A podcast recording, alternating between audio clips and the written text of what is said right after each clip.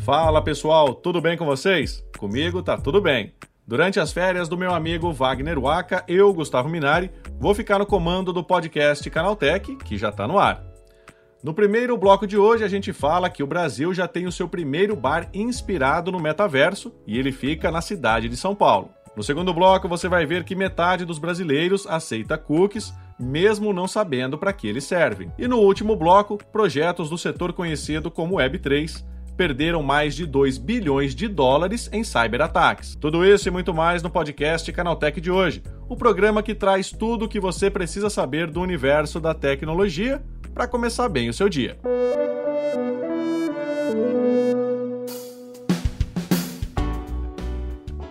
Olá, seja bem-vindo e bem-vinda ao podcast Canaltech, o programa que atualiza você sobre as discussões mais relevantes do mundo da tecnologia. De terça a sábado às 7 da manhã, a gente traz três acontecimentos tecnológicos aprofundados direto para o seu ouvido. Lembrando também que a sua segunda-feira não precisa ficar sem podcast. Você pode ouvir o Porta 101 e o link está na descrição desse podcast aqui. Não se esqueça de seguir a gente no seu aplicativo preferido para receber os episódios novos em primeiríssima mão. E aproveita para deixar uma avaliação para a gente por lá. Combinado? Então vamos ao primeiro tema de hoje.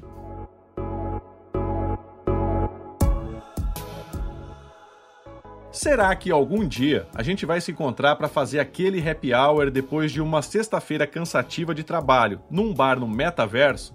Bom, enquanto esse dia não chega, o empresário paulistano Nathan Lima decidiu usar o seu conhecimento em tecnologia para inaugurar um barzinho para quem curte o ambiente digital. O Metabar, que fica na zona norte de São Paulo, une a experiência de estar no metaverso com petiscos, drinks e boa música. Por enquanto, essa é a primeira iniciativa nesse estilo de que se tem notícia aqui no Brasil. Mas será que essa moda vai pegar?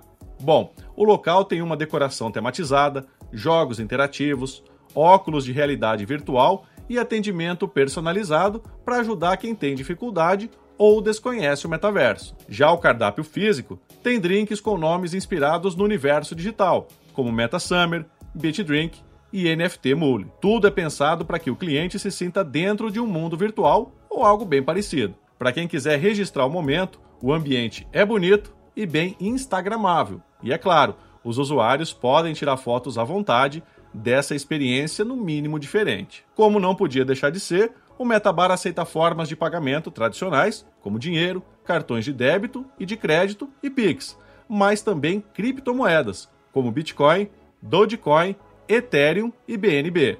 Enquanto saboreia os pratos ou bebe o seu drink preferido, você pode pegar os óculos de RV para navegar pelo mundo digital. Dá para jogar vários games com a imersão proporcionada pelo acessório, além de conhecer um pouco mais dessa tecnologia que promete mudar as relações humanas no futuro. Para que a experiência fosse completa, o empresário teve que treinar toda a equipe de funcionários. Afinal, são eles os responsáveis por demonstrar o funcionamento do local aos clientes e isso vai muito além de servir bebidas e comidas. O bar foi inaugurado no dia 25 de junho e desde então tem feito muito sucesso graças à pegada inovadora, unindo o mundo real com o universo tecnológico. A casa conta com uma coleção própria de NFTs e os clientes podem até comprar os tokens. Essas imagens dão aos seus donos benefícios exclusivos no local, embora a gente ainda não saiba quais são essas vantagens. Sair na frente nesse novo tipo de empreendedorismo não é nada barato. O investimento para tirar a ideia do papel custou cerca de 2 milhões de reais fora o dinheiro que ainda vai ser gasto para promover o conceito inovador. Mesmo assim, o empresário está otimista e acredita que terá o retorno do investimento em menos de dois anos. No mundo todo, experiências parecidas pretendem dar um gostinho do que vem por aí quando o assunto é metaverso. Bares, museus, galerias de arte ou lojas são apenas alguns exemplos de como a tecnologia pode transformar a maneira como interagimos dentro de um ambiente virtual. Mais do que ter um avatar nesse universo, a ideia é que cada um de nós tenha uma vida digital muito mais imersiva do que uma simples rede social. Ainda não se sabe como as empresas aproveitarão esse novo nicho, já que muitas delas têm usado essa tecnologia para testar a aceitação do público. Enquanto esse dia de imersão total não chega, se você estiver em São Paulo, o Metabar fica na Avenida Luiz Dumont Vilares, número 699, e funciona de terça a sexta, das 5 da tarde à meia-noite e sábado e domingo, do meio-dia à meia-noite. Vale a pena dar um pulinho até lá para ver se o metaverso é mesmo a sua praia e já ir se acostumando a encontrar os amigos para tomar uma cervejinha digital.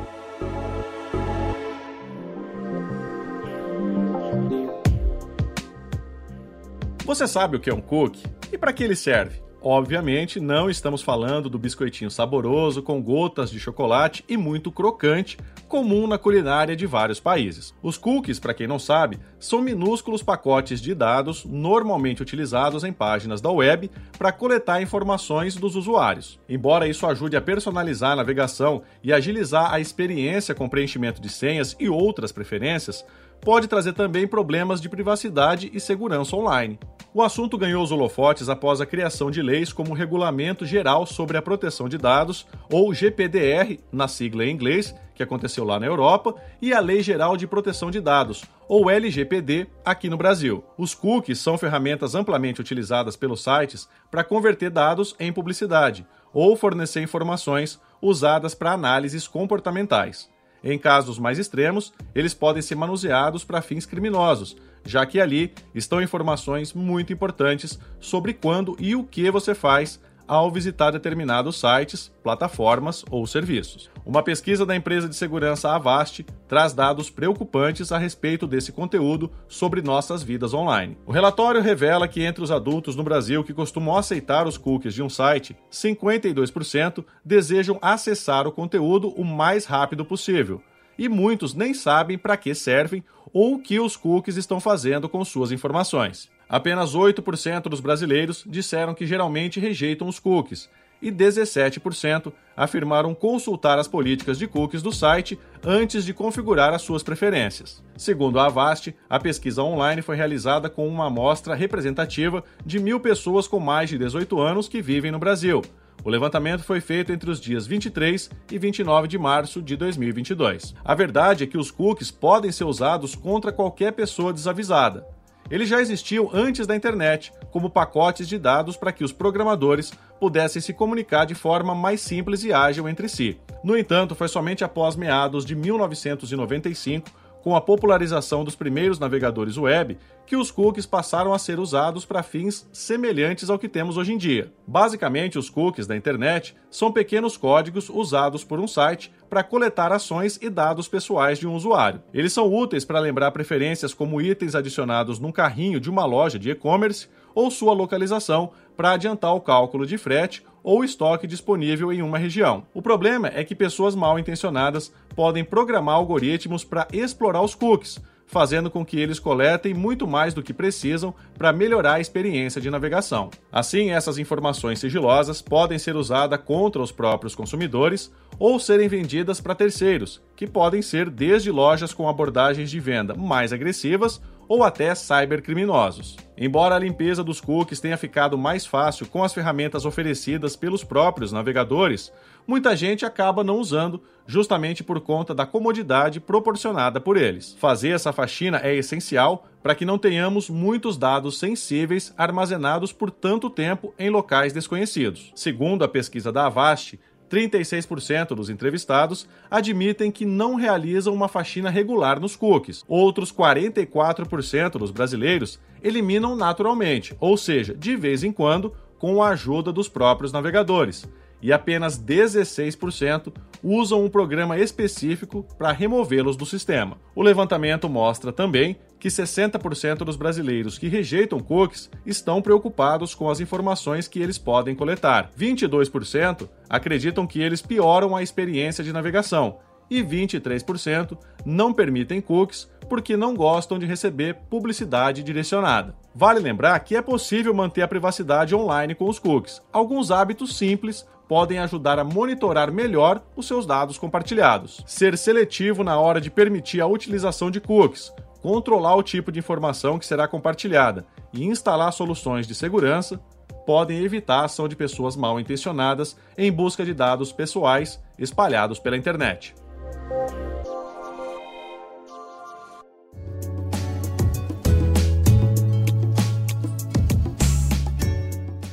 Um relatório divulgado pela Certic, uma empresa de auditoria e segurança de blockchain, revelou que nos primeiros seis meses de 2022, os projetos relacionados ao Web3 foram os preferidos dos cybercriminosos. Nesse período, os bandidos conseguiram roubar mais de 2 bilhões de dólares, cerca de 10 bilhões de reais, em golpes praticados na internet. O relatório da empresa destaca as operações de empréstimos instantâneos que permitem que usuários de plataformas descentralizadas adquiram grandes volumes de capital por períodos muito curtos. Esse mecanismo, se usado maliciosamente, permite a manipulação do valor de um determinado token, ou pode ser utilizado para comprar todos os tokens de um projeto. Essa modalidade de golpe foi responsável por cerca de 308 milhões de dólares em prejuízos nas 27 vezes em que o ataque foi feito no segundo trimestre de 2022. Outra modalidade de cyberataque que também cresceu foram os ataques de phishing, uma técnica de engenharia social usada para enganar usuários e obter informações confidenciais. Essa categoria também teve um forte aumento no segundo trimestre deste ano, com cerca de 290 ocorrências entre abril e junho. Outra modalidade de cyberataque que também cresceu foram os ataques de phishing, uma técnica de engenharia social usada para enganar usuários e obter informações confidenciais. Essa categoria também teve um forte aumento no segundo trimestre desse ano, com cerca de 290 ocorrências entre abril e junho. O Discord, uma ferramenta gratuita de conversação online, foi a plataforma mais utilizada pelos criminosos para cometer ofensivas desse tipo. Um exemplo de ataque de phishing é quando o cybercriminoso, na tentativa de enganar a vítima, cria um site igual ao de uma corretora de criptomoedas e distribui por redes sociais ou via e-mail. Usuários desavisados, pensando ser de fato o site oficial da empresa, inserem os dados de acesso e acabam compartilhando as informações pessoais com o criminoso. O relatório também alerta sobre um tipo de crime na internet que se popularizou bastante nos últimos anos, os chamados rug pull, ou puxões de tapete. Esse cyberataque consiste na criação de um projeto de criptomoedas com a captação de capital dos investidores. O puxão de tapete acontece quando os responsáveis pelo projeto fogem com todo o dinheiro, deixando os investidores sem nada. A empresa Chain Analysis, especializada na geração de dados relacionados ao mercado cripto, revelou que em 2021, cerca de 40% dos golpes envolvendo criptomoedas aconteceram por meio do puxão de tapete. Apesar de ter sido o golpe que mais cresceu no mercado cripto, a Certic revelou que entre janeiro e março cerca de 37 milhões de dólares foram perdidos em ataques desse tipo, uma queda de 16,5% em relação aos meses de abril e junho. Segundo o relatório, provavelmente essa queda se deve ao atual período de desvalorização das criptomoedas, o que diminui o interesse do investidor pelos criptoativos e, consequentemente, afasta os novatos menos experientes de projetos fraudulentos. É isso, terminados os temas mais relevantes de hoje, vamos agora para o quadro Aconteceu Também.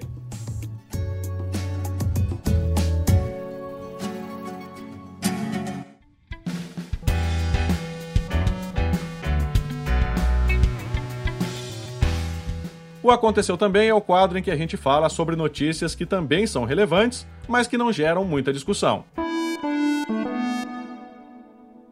A chegada do 5G ao Brasil vai obrigar 10 milhões de famílias a comprar um novo kit de parabólica. A rede de internet rápida pode causar falhas no sinal da TV aberta transmitido para essas antenas parabólicas, afetando cerca de 20 milhões de domicílios. Para evitar interferência no sinal de televisão, pelo menos metade desse número terá que pagar a troca dessa estrutura do próprio bolso. Isso vai acontecer porque apenas as pessoas de baixa renda cadastradas pelo governo federal receberão os kits gratuitamente. O restante, cerca de 10 milhões de pessoas, terão que desembolsar 400 reais para fazer essa troca o iFood Labs está lançando um desafio de inovação Web 3.0 para o setor de delivery. O braço tecnológico da empresa incentiva startups, universidades e entusiastas de todo o Brasil a registrarem suas ideias. Após as inscrições, o iFood vai selecionar até 10 projetos para a fase de análise. O conteúdo deve esclarecer pontos como qual é a ideia, o problema que ela resolve e o desafio da Web 3.0. As inscrições podem ser feitas no portal do iFood Labs até hoje, dia 15 de julho, Então corre que ainda dá tempo.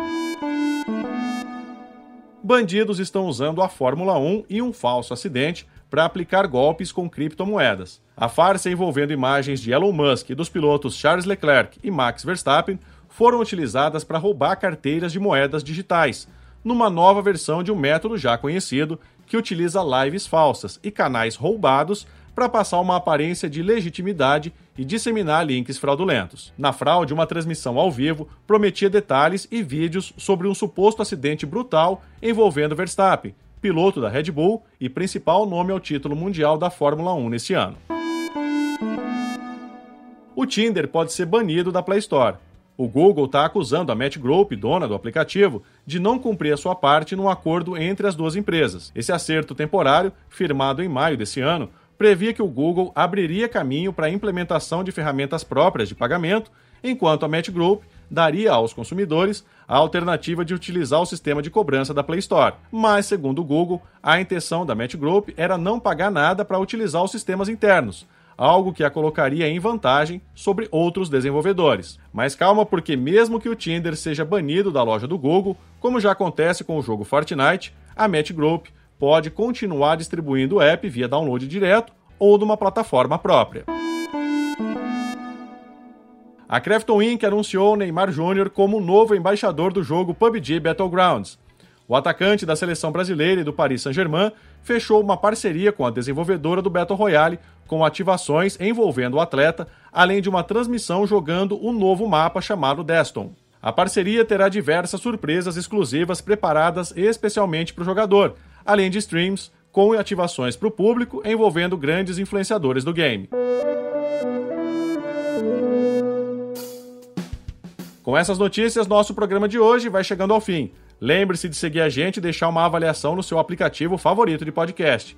É sempre bom lembrar que os dias de publicação do programa são de terça a sábado com episódio novo às 7 da manhã para acompanhar o seu café. Esse episódio foi roteirizado e apresentado por mim, Gustavo Minari, e editado por Yuri Souza, com a coordenação da Patrícia Gnipper. O programa também contou com reportagens de Igor Pontes, Claudio Uge, Igor Almenara, Diego Marques e Felipe Demartini. A revisão de áudio é da dupla Mari Capetinga e Gabriel Rime, com trilha sonora de Guilherme Zomer. Agora o podcast Canaltech vai ficando por aqui. A gente volta amanhã com mais notícias do universo da tecnologia para você começar bem o seu dia. Até lá, tchau, tchau.